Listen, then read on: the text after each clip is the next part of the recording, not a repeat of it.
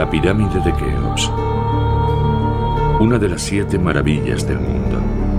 146 metros de altura, 5 millones de toneladas de piedra se alzan desde hace 4.500 años. Es la más alta, la mayor y la más enigmática de todas las construcciones faraónicas. 45 siglos después surge el misterio. ¿Cómo se construyó la pirámide? El arquitecto francés Jean-Pierre Houdin inició una investigación hace 10 años. Ha analizado y descifrado el monumento con la mirada afilada del experto, como si tuviera que reconstruirla él mismo. Hoy, al término de su investigación y gracias a las nuevas tecnologías, propone una teoría revolucionaria. ¿Habrá conseguido resolver el enigma de la Gran Pirámide de Keops?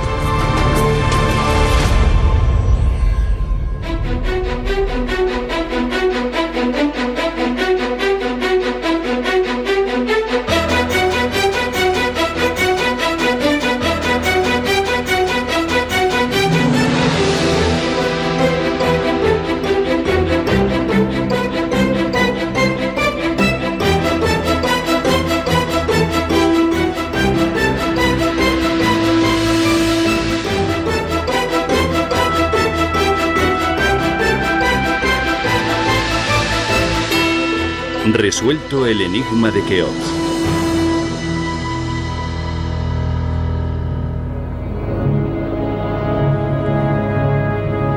Para comprender el misterio de las pirámides, tenemos que remontarnos en el tiempo, a la época en la que Egipto construía estas tumbas desmesuradas. En la meseta de Giza, las montañas de piedra constituyen la obra maestra de una civilización dedicada a la búsqueda de la eternidad. Las pirámides eran portales sagrados que permitían al rey difunto viajar al mundo de los inmortales. Al final de la prehistoria, los egipcios construyeron en un siglo las pirámides más bellas y majestuosas. En un principio eran escalonadas, como la de Zoser en Saqqara. A partir del siglo XXVI a.C., la construcción de las primeras pirámides lisas fue obra de una sola familia, la de Snefru, padre de Keops. Al principio, las pirámides estaban revestidas de un manto de piedra calcárea blanco, resplandeciente. La pirámide era la reencarnación en la tierra de los rayos del sol.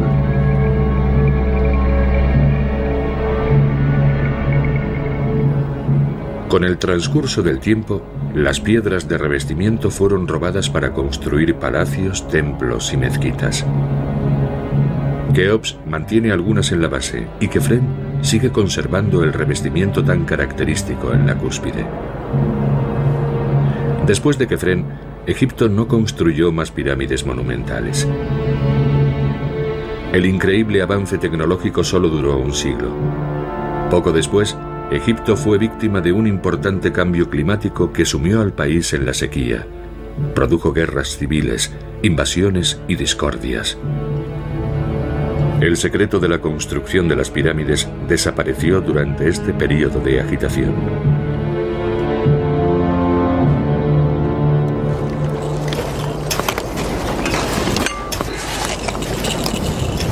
Unos arqueólogos han descubierto recientemente el pueblo de los obreros que construyeron estos monumentos hace 4.500 años. Los egiptólogos han encontrado numerosos indicios de su modo de vida. Estaban bien alimentados y vivían decentemente. Les daban carne, cerveza y pan. Las excavaciones han demostrado que los obreros no eran esclavos como siempre se había creído.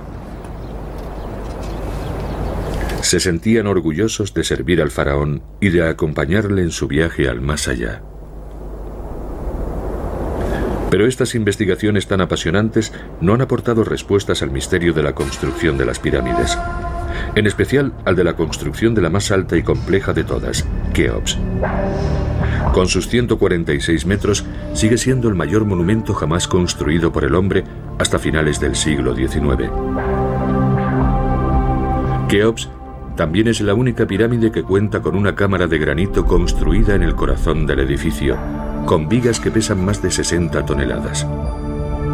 Todo un desafío dentro del desafío. La impresionante altura y la cámara de granito constituyen los dos misterios de la construcción de Keops. Nunca nadie ha conseguido resolver este enigma de piedra. Sin embargo, existen numerosas teorías. En el siglo V a.C., el historiador griego Heródoto ya hablaba de palancas de madera. Más tarde, los egiptólogos imaginaron sistemas de rampas desproporcionadas que llegaban hasta la cima, o rampas envolventes sujetas a la pirámide. Pero estas teorías difundidas en los manuales de historia no son convincentes. Hoy, un arquitecto podría tener la clave para resolver el misterio. Si este hombre tiene razón, sería el descubrimiento más importante desde la tumba de Tutankamón.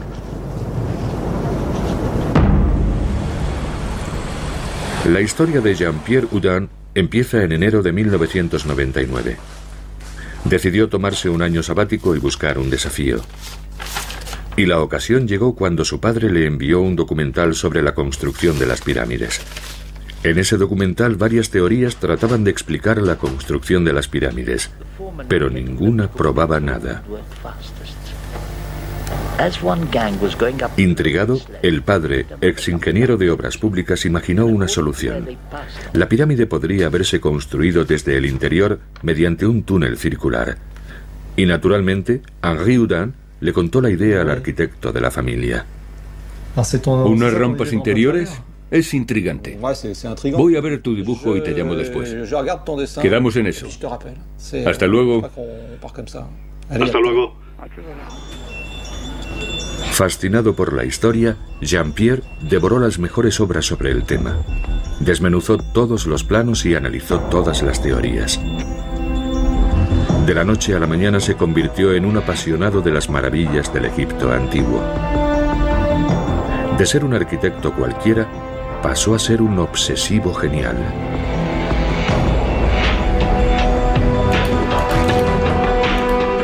Cerró el estudio de arquitectura, vendió el piso y acondicionó un pequeño estudio familiar. A partir de entonces y durante más de 10 horas al día, se enfrascó en la resolución del enigma. Basó su trabajo en la intuición de su padre, añadió cambios compatibles con el conocimiento de los antiguos egipcios. ¿Ves tu rampa? Está aquí. Es genial. Es la idea. Estamos en el interior. Te propongo que la dividamos por secciones así. Me parece lógico. En caracol, pero con ángulos rectos. ¿Ves? Sube así. Solo tienes que trabajar en ello. Bueno, creo que dentro de 10 años te llevaré a la rampa interior porque voy a tener que trabajar mucho. En aquella época los egipcios no podían idear túneles circulares, pero sí que sabían hacer galerías en ángulo recto. Con mucha paciencia, Jean-Pierre desarrolló la idea de la rampa interna.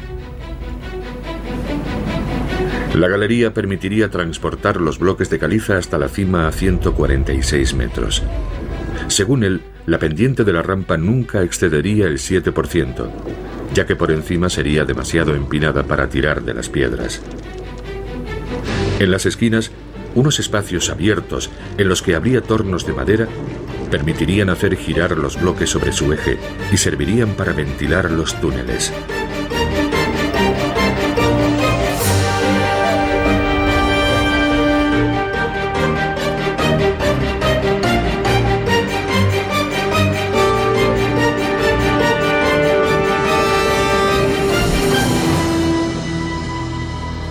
Una teoría revolucionaria. Pero había que demostrar la existencia de la rampa, encontrar indicios que apoyaran la hipótesis.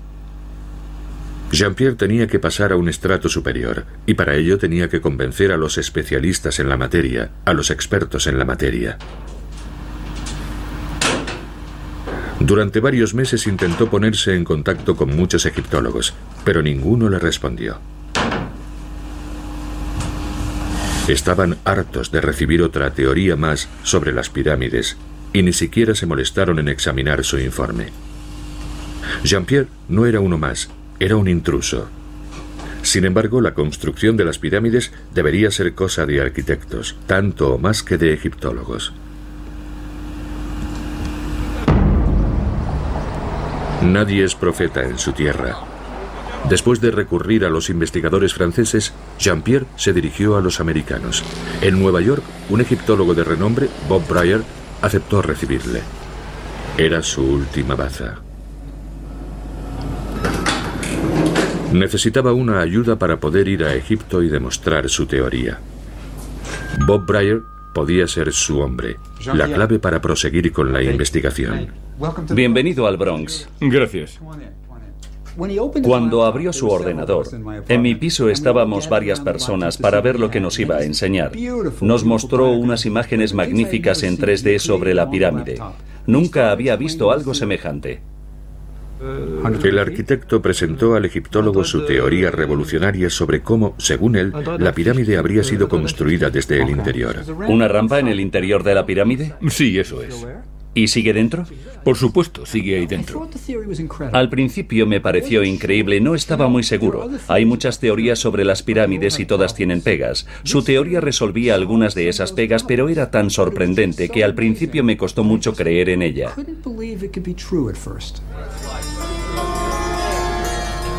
¿Qué pensaste la primera vez que viste la pirámide? Tengo que confesarte algo, Bob. Nunca he visitado las pirámides. Nunca has visto las pirámides. Llevas trabajando en ellas cinco años y todavía no has ido a verlas. ¿Pero por qué? Porque creo que es un trabajo intelectual. Sí, creo que así soy totalmente libre. Es un concepto. Ah, Al principio, el arquitecto que concibe la pirámide no la tiene delante. Escucha, si quieres que alguien se tome en serio tu teoría, tienes que ver la pirámide. Bob Breyer quedó fascinado por la historia y la teoría de Jean-Pierre. Decidió ayudarle y convencerle para que fuera a Egipto.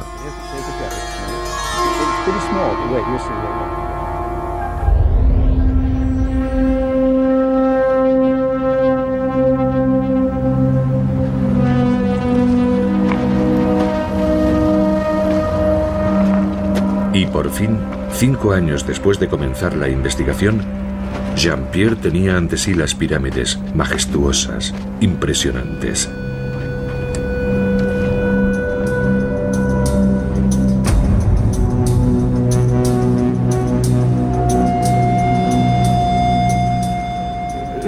Cuando llegué pensé, ah, la pirámide. No voy a negar que estaba impresionado, como todo el mundo. Pero yo la conocía también que éramos íntimos.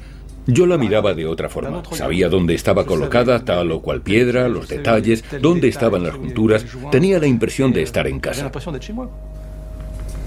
Gracias a Bob Breyer, Jean-Pierre tiene el privilegio de realizar una visita privada. Estamos en la entrada de los ladrones. Ahora los turistas entran a la pirámide por aquí. Esta entrada fue excavada por el califa Mamun en el año 850 para robar. La verdadera entrada está a unos 7 metros al este de este pasillo. Si seguimos, llegaremos al pasillo ascendente que conduce a la gran galería y a la cámara del rey. Pero Jean-Pierre no está haciendo una visita turística.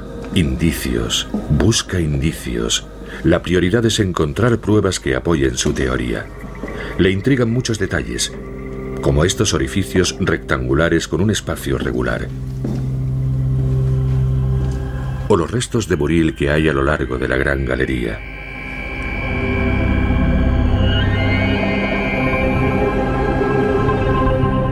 Por fin entra en la cámara del rey construida totalmente en granito. Encima hay unas losas gigantescas que pesan 60 toneladas cada una. Forman un techo plano, una auténtica aberración para la época, teniendo en cuenta los millones de toneladas de piedra que se asientan encima. La cámara es un auténtico desafío arquitectónico. Admira las uniones entre las piedras, son perfectas, no pasaría ni una cuchilla de afeitar. ¿Cómo pudieron los egipcios transportar unos bloques de semejante envergadura dentro de la pirámide? La rampa interior de Jean-Pierre no resuelve este problema. Es el segundo gran enigma de Keops y va a tener que aplicarse.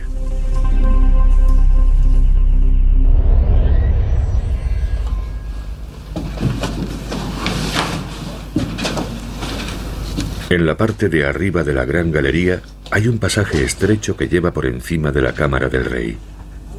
Este conducto permite acceder a cinco niveles de vigas de granito superpuestas denominadas cámaras de descarga. Por encima hay dos cabios enormes. Estas piedras aligeran el peso que se ejerce sobre el techo de la cámara funeraria. Sin este increíble dispositivo, el techo de la cámara del rey y el de la gran galería habrían cedido por el peso. Las vigas de granito sufrieron alguna fisura durante la construcción. Para evaluar los daños, los constructores de Keops abrieron este pasaje que permitía acceder al corazón del fascinante sistema arquitectónico.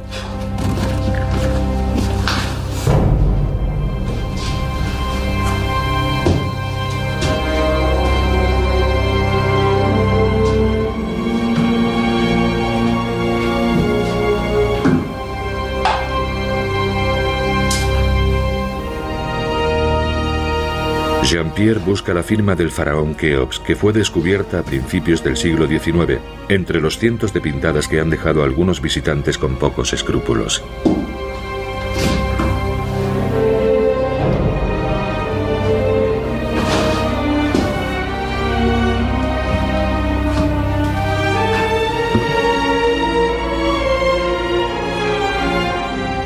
Es la prueba de que es la pirámide de Keops. Esto significa Numkufu. Estamos en el corazón de la pirámide. Es totalmente increíble. Encima de nosotros hay cientos de miles de toneladas, 85 metros de construcción. Y todo el peso descansa sobre estas vigas, sobre estos cabios.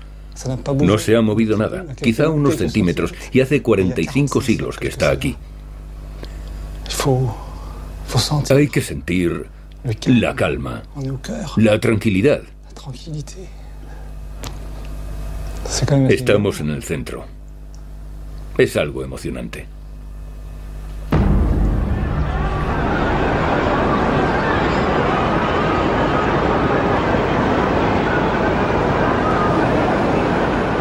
En el Museo Egipcio de El Cairo se exponen las riquezas de los faraones.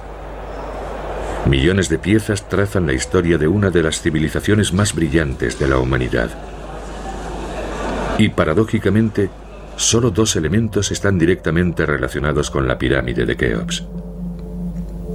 Jean-Pierre tiene una cita con el hombre que ideó la pirámide más grande de todos los tiempos. Ironías del destino. La única representación de Keops que ha llegado hasta nuestros días mide solo unos centímetros. Se trata de una minúscula figurita de ébano encontrada en un templo por casualidad en 1903.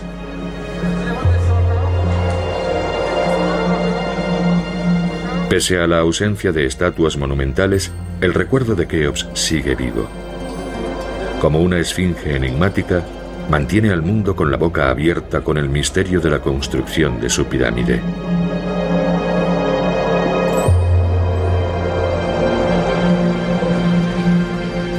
Jean-Pierre también quiere ver lo que considera una de las grandes maravillas del Museo de El Cairo, un trineo de madera de cedro que tiene 4.500 años.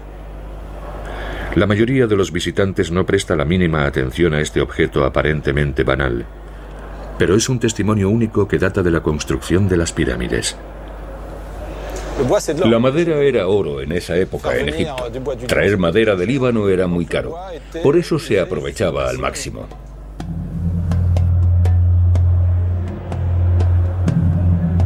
En los tiempos de Keops, los egipcios no conocían la rueda tiraban de las piedras con la ayuda de trineos de madera de cedro.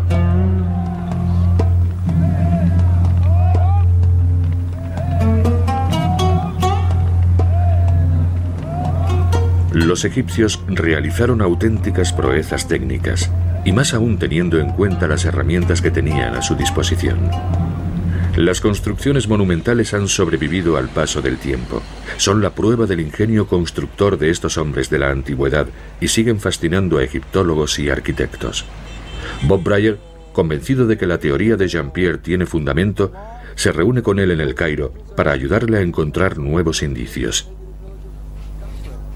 ¿Quieres una cerveza? No, gracias. Un té con menta.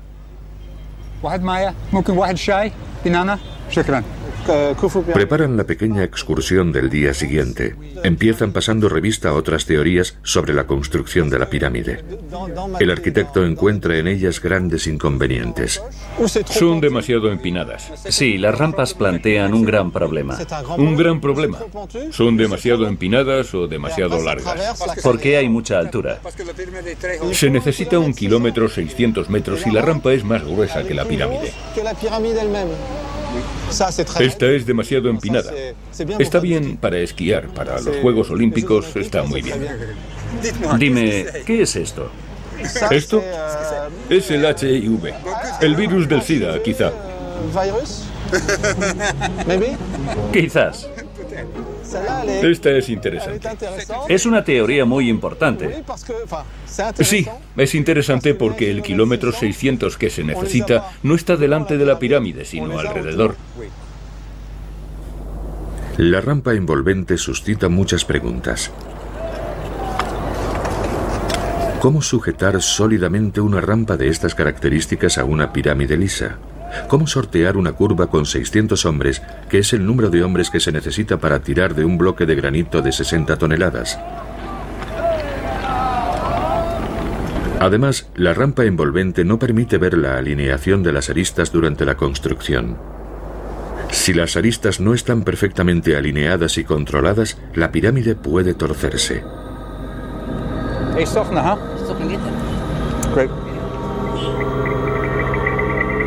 Por todas estas razones, la teoría de Jean-Pierre propone la utilización de dos rampas.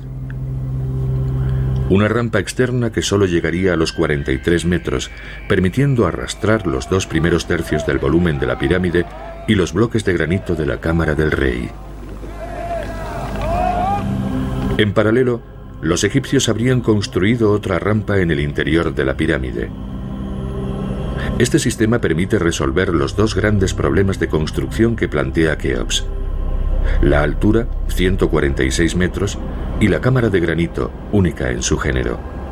Una vez alcanzado el nivel crítico de los 43 metros y con los bloques de granito a nivel de la cámara del rey, los obreros habrían desmontado la rampa externa y reciclado los bloques que la componían para llevarlos a través de la rampa interna y terminar la pirámide sin perder ningún material.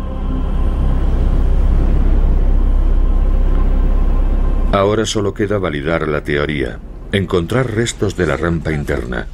Bob tiene una idea al respecto.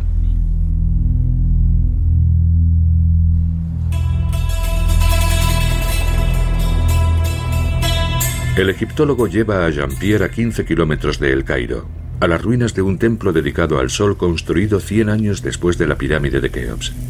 El templo fue destruido a finales del siglo XIX, pero tenemos un plano de arquitecto que data de antes de su desmantelamiento. El plano muestra que el templo tenía un pasillo similar a la rampa interior de Jean-Pierre. Los dos investigadores quieren comprobar por sí mismos lo que queda de ella. Quizá podamos imaginarnos la rampa. No te va a hacer falta imaginarla, Jean-Pierre. ¿No es esto una rampa interior? Es una rampa interior. ¿De verdad? Sí, como se dice, no hay trampa ni cartón. Según la primera curva, es una rampa que gira en ángulo recto como la mía. Ven, voy a enseñarte algo que te va a gustar. Este bloque es de un techo, ¿no? Sí. El color azul representaba el cielo. Y aquí están las estrellas. ¿Ves el círculo con las ramas? Sí, está lleno de estrellas. Sí, en todo el bloque. Se trata de una piedra del techo de la rampa interior. Veamos el plano a ver qué podemos deducir. Montaron la rampa por aquí y la giraron aquí. ¿Qué piensas de este bloque? Quizás sea este o ese. Sí, este bloque solo podía estar en uno de estos dos lugares. Es un bloque del techo. Definitivamente se trata de una rampa interior. Realmente es una rampa interior. Los restos de una rampa interior constituyen la prueba de que los antiguos egipcios sabían construir este tipo de pasillos en la época de Keops. Es el primer indicio importante que acredita la tesis del arquitecto. Pero la demostración no termina aquí.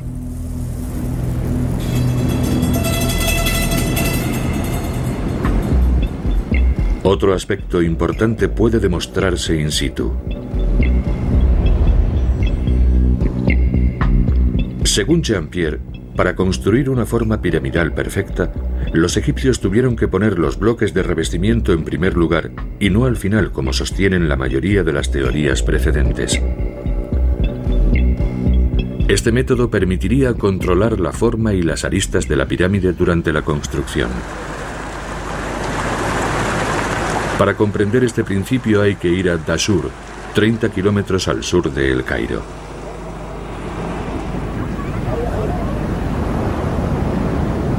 Jean-Pierre y Bob están especialmente interesados en las piedras de la fachada.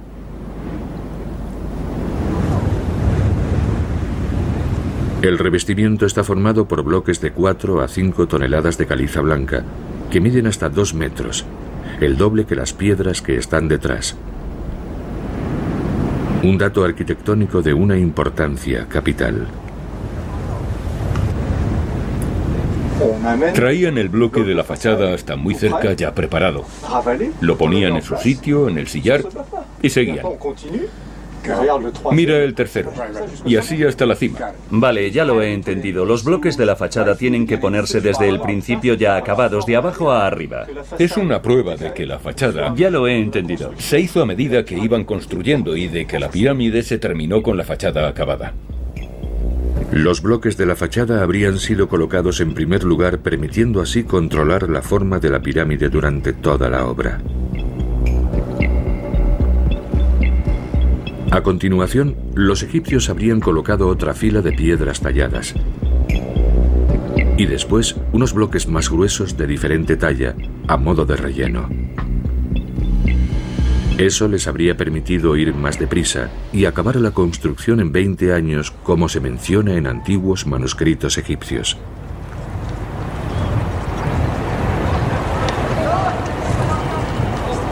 Los indicios encontrados sobre el terreno son muy alentadores para la investigación, pero el arquitecto quiere encontrar la prueba de la existencia de la rampa interna. En el tercio superior de la pirámide se aprecian unas marcas blanquecinas. Curiosamente, esas marcas fantasmas siguen exactamente el trazo de la supuesta rampa interior con la misma inclinación del 7%. ¿Respira la pirámide? ¿Se trata de un fenómeno óptico, térmico? Es muy raro.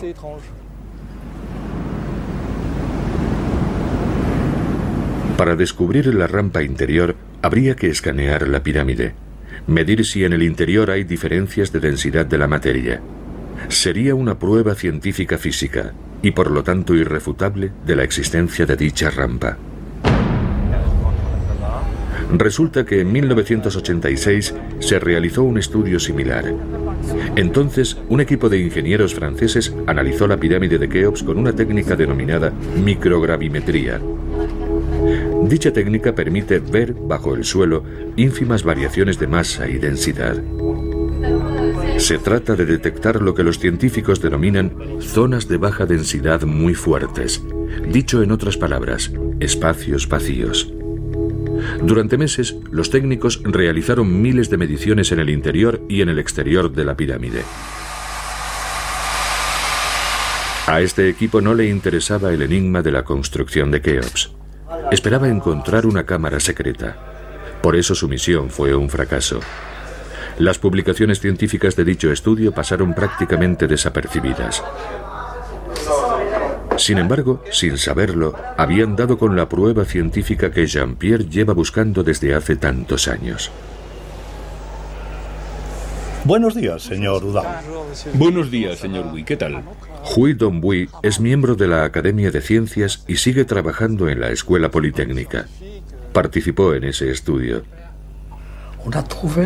Nos encontramos con que la baja densidad El déficit de densidad tiene un aspecto de espiral.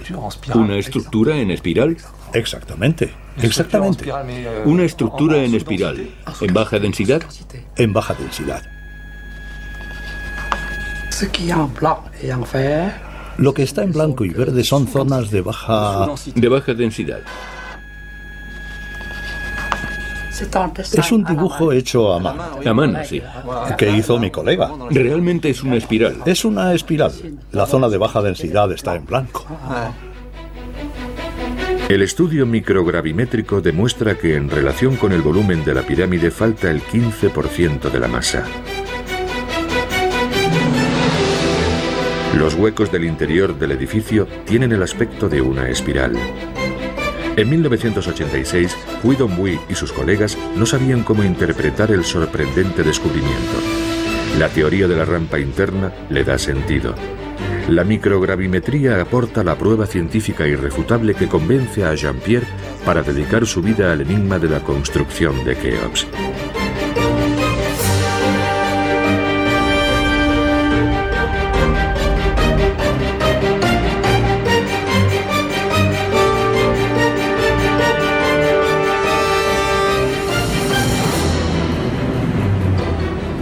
Ahora sí que Jean-Pierre Houdin está convencido de que la rampa interna está ahí, a solo unos metros detrás de los bloques de piedra.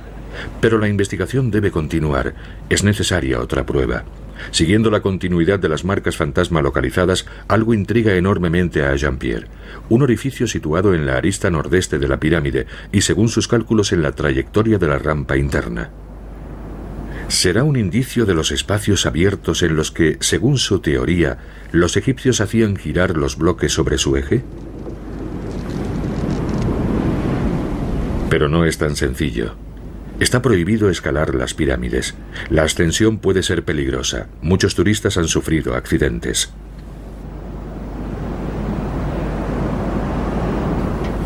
Observa la forma del orificio. Vale. El suelo, las paredes. Vale, haré muchas fotos. Sí, haz muchas fotos y vuelve sano y salvo. Vale, trato hecho. Bob Breyer ha conseguido un permiso especial. Las autoridades egipcias hacen excepciones con los egiptólogos. En compañía de un cámara amante del alpinismo, se dirige al orificio para ver qué aspecto tiene.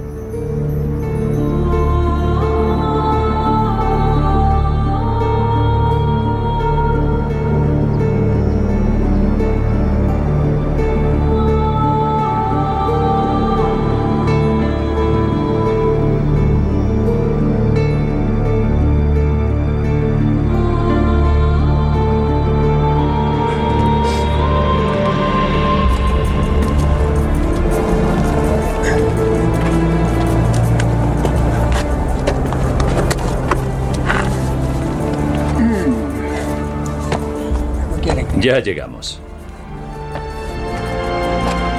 Lentos pero seguros. Ya casi estamos.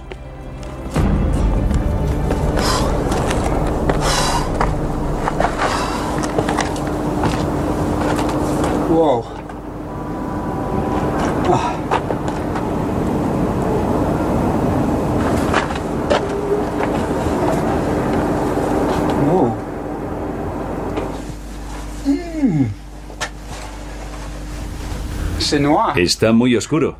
Bob Breyer no esperaba encontrarse un espacio tan oscuro. Ni siquiera ha cogido una linterna potente. Creo que es interesante. No es la rampa interna, pero es muy interesante. ¿Para qué un espacio tan grande? No lo sé. les photos, les photos. Las fotos. Pour Jean-Pierre. Tengo que hacer las fotos para Jean-Pierre. Este espacio no fue excavado en la roca, pero es evidente que data de la construcción de la pirámide. No aparece descrito en ningún libro de egiptología. Nadie se ha interesado nunca por esta curiosidad arquitectónica. ¿Este espacio inesperado será un indicio extra de la existencia de una rampa interna?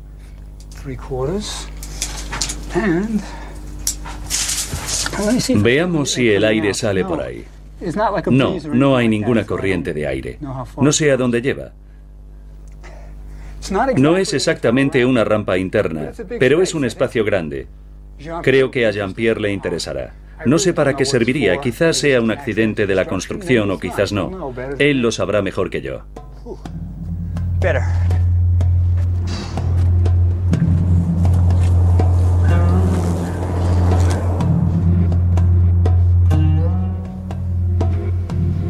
De regreso al hotel, Jean-Pierre examina las fotos de Bob. Después comprueba los planos de la pirámide para ver si esta cavidad aparece descrita o dibujada, aunque sabe muy bien que no lo está. Lamenta no haber podido contemplar la cavidad personalmente. Jean-Pierre tiene la extraña sensación de estar muy cerca y a la vez muy lejos de la resolución del misterio. Aunque tiene muchos indicios para confirmar su teoría. Los bloques de revestimiento fueron colocados en primer lugar. Eso excluye la rampa envolvente porque en una pared lisa no la podrían haber sujetado. El templo de Niusere es una prueba de que los antiguos egipcios sabían construir rampas interiores. Las marcas fantasmas sobre la pirámide y su inclinación del 7% son sorprendentes. Los resultados científicos de la microgravimetría constituyen una prueba innegable de la existencia de huecos en forma de espiral, como su rampa, en el interior de la pirámide, y por último la presencia de la cavidad descubierta por Bob.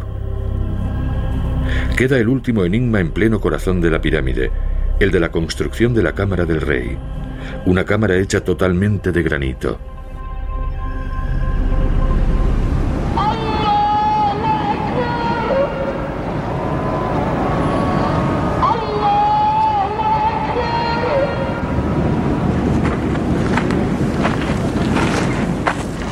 La teoría de la rampa interior funciona muy bien con bloques de caliza de unas dos toneladas.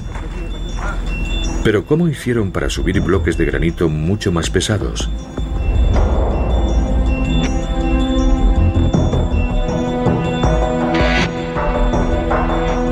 Tanto para el arquitecto como para el egiptólogo es la parte más espectacular de la investigación y la más compleja. La única duda que me plantea su teoría es la explicación de la Gran Galería. ¿Cómo, según él, sirvió para llevar los bloques de granito hasta arriba. Es la mejor explicación que ha dado nadie sobre la Gran Galería, pero aún así todavía no me convence. La rampa externa, imaginada por Jean-Pierre, no basta para explicar cómo llegaron los bloques de granito al centro de la pirámide. Con una inclinación del 7% se necesitan 600 hombres para tirar de un bloque de 60 toneladas, y coordinar a tantos hombres parece imposible. ¿Y si la clave del misterio fuera la gran galería en sí misma? El arquitecto está convencido de que la galería era la clave de bóveda de un sistema gigantesco de contrapesos que permitió emplear solo a 100 hombres para subir los bloques de granito. Ahora solo queda demostrarlo.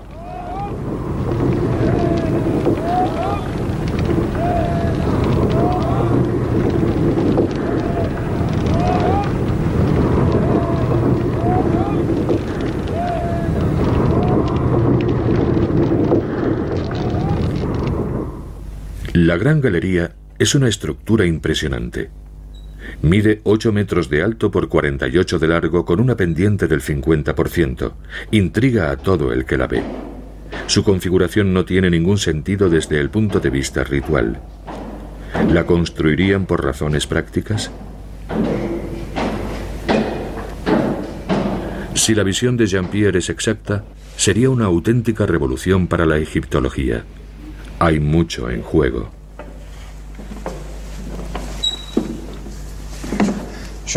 Jean-Pierre, eres el hombre de la teoría. Tienes muchas cosas que explicar. En primer lugar, ¿cómo explicas estas banquetas? Sobre estas banquetas se asentaban unos rodillos. ¿Rodillos de madera? Sí, de madera. Y sobre los rodillos había una vagoneta para el sistema de contrapesos. Vale, entonces la vagoneta subía y bajaba sobre los rodillos que se apoyaban en las banquetas. Otra pregunta. Hay 28 muescas como esta. Seguro que son importantes. Es lo primero que se ve. En esos orificios había vigas de madera. ¿Para qué servían?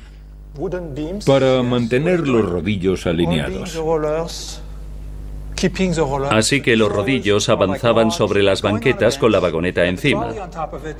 Y las vigas servían para impedir que los rodillos se salieran. Ya lo he entendido. Los rodillos rodaban y la vagoneta se deslizaba. ¿Pero hay alguna prueba de que esta sala haya sido utilizada?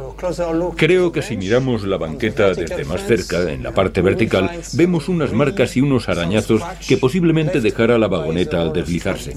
Se parece a la huella de un neumático. Sí, son muy claras. ¿Esta huella marrón crees que puede ser de grasa? La marca está en toda la banqueta. Así que lubricaban la vagoneta con grasa y se rayaba a fuerza de subir y bajar. A veces la vagoneta... ¿Vibraba? Sí, una sola piedra bastaba para rayar la banqueta. No está mal. Tiene pinta de haber sido utilizada. Es totalmente paralelo a la banqueta. Hay algo más en el tercer saledizo. Mira estas marcas. Sí, están a lo largo... A lo largo de toda la galería y en ambos lados. ¿Para qué servían? Creo que contenían correderas de madera en las que se apoyaba la vagoneta contrapeso.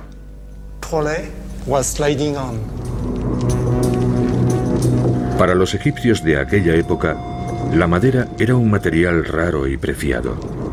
Según Jean-Pierre, habrían recuperado las correderas después de la construcción de la pirámide, de ahí las huellas. Sabes, he venido unas 50 veces y nunca me había fijado en eso. Qué tonto, es una prueba más de que había una vagoneta contrapeso que subía y bajaba por la galería. Y esos serían los estabilizadores. Hay muchos detalles, ¿te das cuenta? Sí, está lleno de detalles.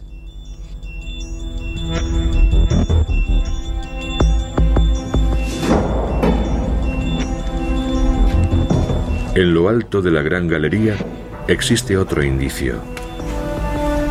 Este peldaño reconstruido originalmente tenía forma de V para facilitar que las cuerdas se deslizasen.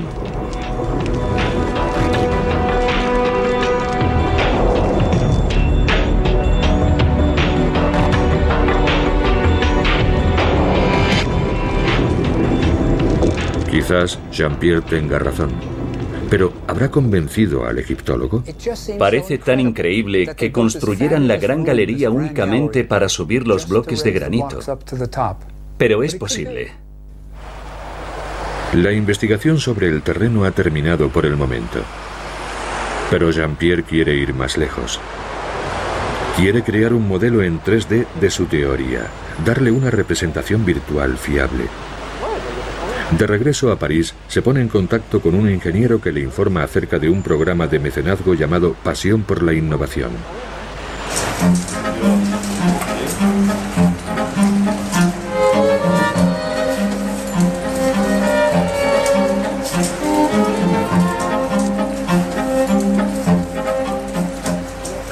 ¿Tienes la impresión de estar caminando? Sí, sí, la tengo. Pero habrá que regular el receptor de posición lateral. Creo que no está bien conectado. Claro, son los pequeños ajustes del principio. Ve despacio, no vayas deprisa. Buenos días. Buenos días, Jean-Pierre. Merdi, te presento a Jean-Pierre Houdin, el arquitecto del que te hablé, que tiene una nueva teoría sobre Keops. Fabuloso. Richard me ha hablado de ello. Merdi Tayubi, encantado. Jean-Pierre Houdin, ¿qué hace ahí metido? Es un simulador de realidad virtual que permite caminar en la realidad virtual. Fue en el verano de 2005. Por aquel entonces yo no sabía que la construcción de la pirámide de Keops seguía siendo un misterio. Y me embarcó en esta historia. Lo que me gustó de Jean-Pierre fue sobre todo su apasionamiento y el hecho de que fuera alguien totalmente ajeno que se había propuesto resolver uno de los misterios más antiguos de la humanidad sin ningún miedo.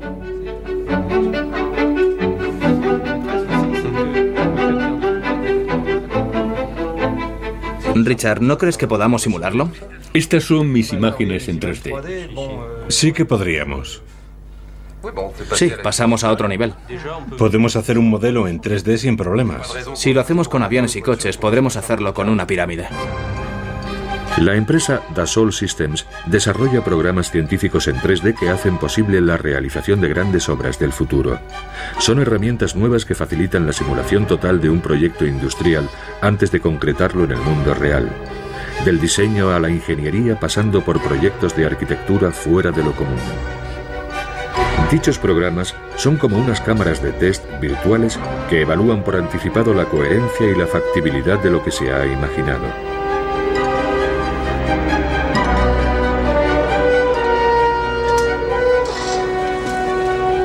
Hola equipo. ¿Qué tal, Jean-Pierre? Y así, tras varios años de trabajo en solitario, Jean-Pierre se encuentra de repente rodeado de un equipo de ingenieros entusiastas.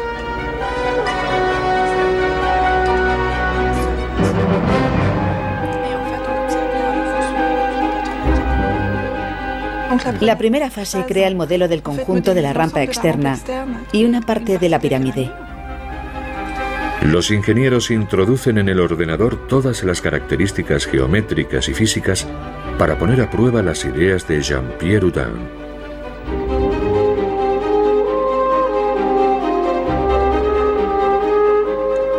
Mediante la simulación comprobamos que todo funciona correctamente. 20 máquinas así es fácil de imaginar. Richard, ¿en qué estás ahora? Incluso van a poder explicar por qué las vigas de granito de la Cámara del Rey presentan fisuras. Un misterio que hasta este análisis científico ha sido objeto de numerosas especulaciones. Paso a paso van añadiendo todas las cargas que incidían sobre las vigas, los cabios de caliza, los 83 metros de construcción situados por encima. Pero no se produce ninguna fisura. Al final integran el último parámetro, un hundimiento de 3 centímetros en la pared sur de la Cámara del Rey. Con la pirámide terminada, hundimos el lado sur. Los cabios se abren y mira los tres primeros techos, rojo, rojo, rojo. El rojo significa que estamos en el punto de rotura del granito.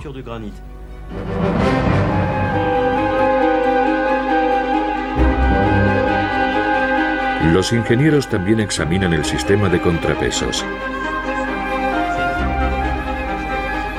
El contrapeso desciende, la viga sube. ¿Y la flechita amarilla de ahí qué es? Representa La fuerza. La fuerza que tienen que ejercer los La hombres. fuerza es el número de hombres. Eso es. No hemos descubierto nada imposible en la teoría de Jean-Pierre. No estamos diciendo que pasará así. Lo que decimos es que pudo ser así. Desde el punto de vista de la mecánica es posible. Es verosímil. ¿Habrá llegado Jean-Pierre Houdin al final del camino? En cualquier caso, su teoría es la primera y la única que ha sido validada por la simulación científica en 3D. Ahora es posible reconstruir Keops etapa por etapa. Nunca nadie había llegado tan lejos.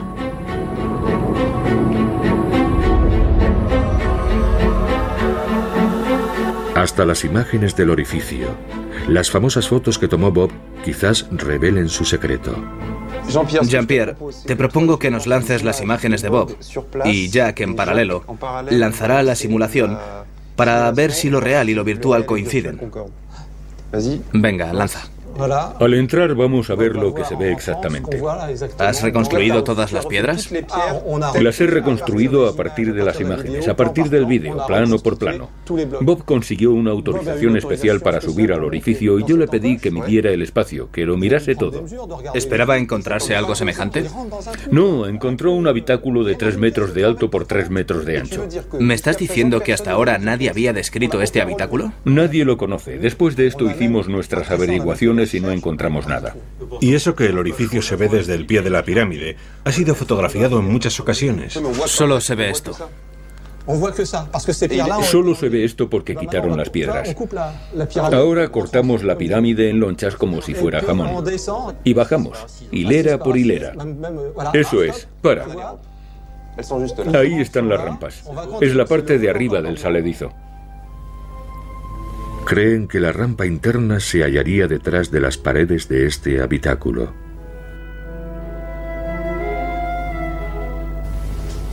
¿Lo ves, Mehdi? Detrás de esta piedra. Venga, Jax, levanta esa piedra. ¿Qué hay? La rampa interior.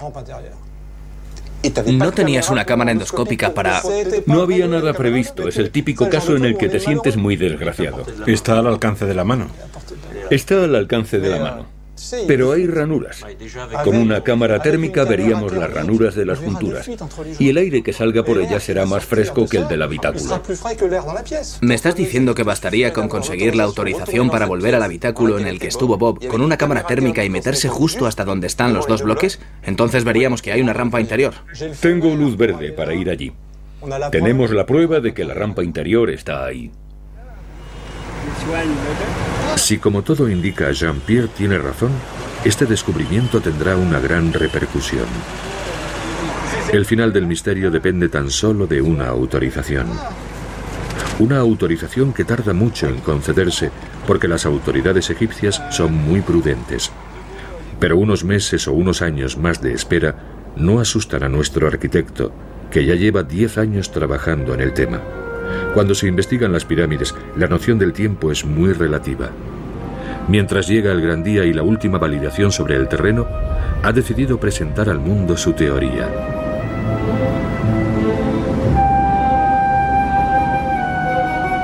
La noticia ha dado la vuelta al mundo.